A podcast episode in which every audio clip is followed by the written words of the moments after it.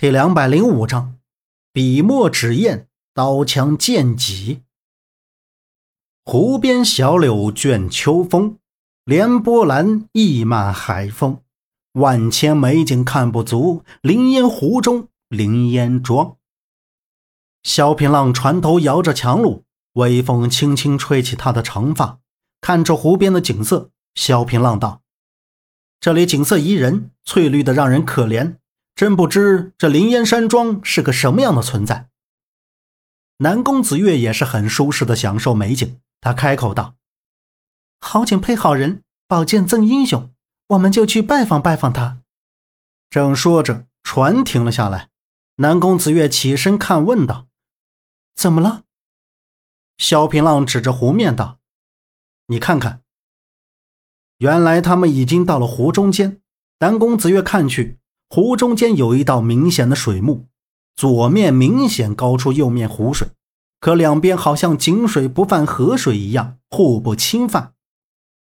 南宫子月皱了皱眉，这种奇特的景象可是前所未闻。他看了看四周，道：“这里景色大不相同，好像有一股仙人之气。”萧平浪点了点头，道：“嗯，前面便是灵岩山庄的地盘了。”南宫子月道：“我们得小心了。”船刚越过中线，突然一股强烈的风吹了过来，从天而降八个人。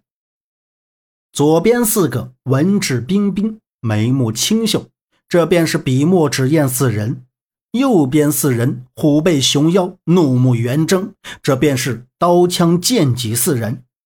这时，一人手持墨笔，朗声道。阁下何人？敢妄闯灵烟山庄？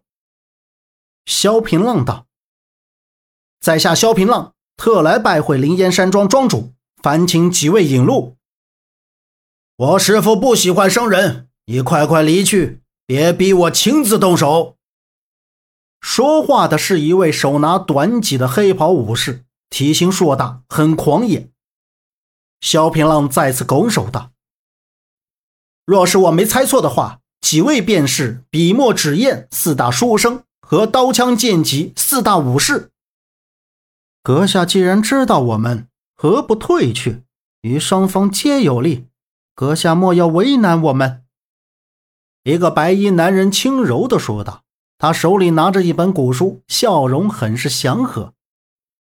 舒先生，对他们何必客气？进灵烟山庄必须过我们这一关。同样是一个虎背熊腰的男人，恶狠狠地说：“这人手拿长剑，神态高傲。”小平浪道：“在下有礼了。”哎，可惜可惜。手拿墨台的男人面露难色，一脸惋惜。刹那间，一个人影快速冲来。萧平浪定眼一看，原来是手拿弯刀的大汉。萧平浪凌空一跃，从船上冲天而起，捏住大刀，手腕用力，这大汉手里的刀便动弹不得。大汉脸色涨红，正僵持不下，一把长剑从地下穿上。萧平浪一惊，空中转了三转，躲了过去，还未稳下身形，一把银枪虚晃几下，直朝他面门而来。萧平浪纵身翻转，一把短戟又赶了上来，刀枪剑戟轮番上阵，将萧平浪禁锢在一个空间里。这刀枪剑戟配合的天衣无缝，萧平浪能够看出来，这四人并不是简单的外门武功，他们的招式含有内功，所以威力更大了。四人联手，实在恐怖。萧平浪和这四人开始拼掌，四人压着萧平浪，他们掠过湖面。两边一连串的冲天水波，震耳欲聋。笔墨纸砚四大书生看着战况，相视对看一眼。四人手里笔墨纸砚，四大书生和四大武士不同之处在于，四大书生必须四人合体才能发挥巨大的作用。萧平浪和刀枪剑戟四大武士打得不可开交。突然，朱砂笔蘸了红墨，在古书上写了“禁”字。古书之后，红色的镜子出现在空中，压向萧平浪。萧平浪此刻被刀枪剑戟困住，难以脱身。见笔墨纸砚镜子拍来，他便用一线内功护体，谁知镜子竟然破了一线内功，打在萧平浪的身上。萧平浪眉头一皱，他俨然受了内伤。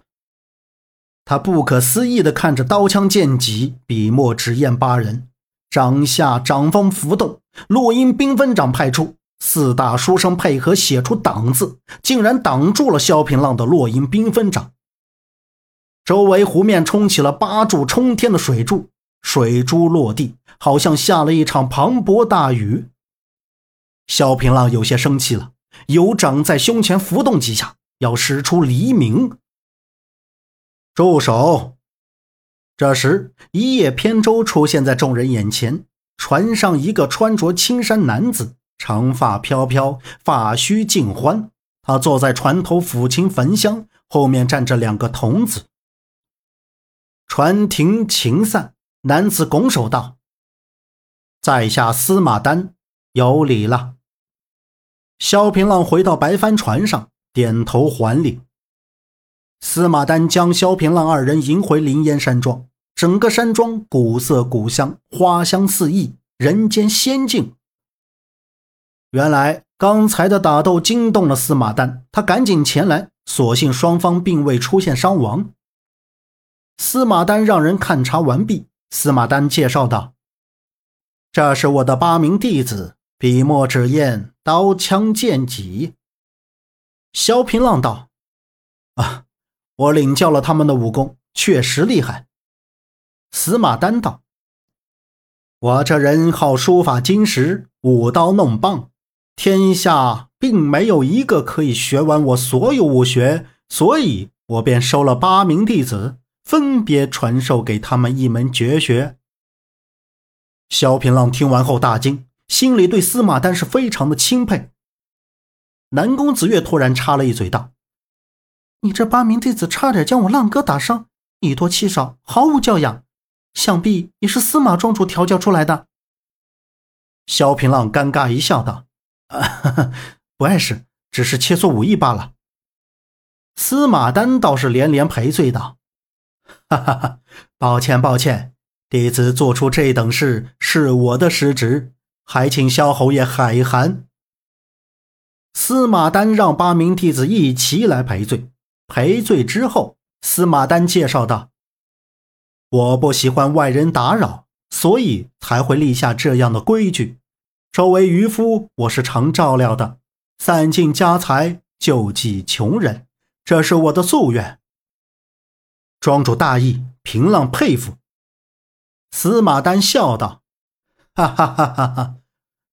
萧侯爷率领江湖群雄力挫金国白马寺，助我大军取宿州，这等魄力确实非常人所及。”司马丹留萧平浪在庄中小住，萧平浪欣然接受。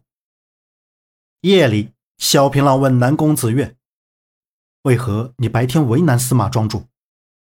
南宫子月笑道：“ 我是试试他的为人。从白天的一番交谈中，这个人果真如他说的一样，是个难得的君子。就庄内也有不少好景色，我们不妨在这里住上几日，欣赏美景，尤为不可。”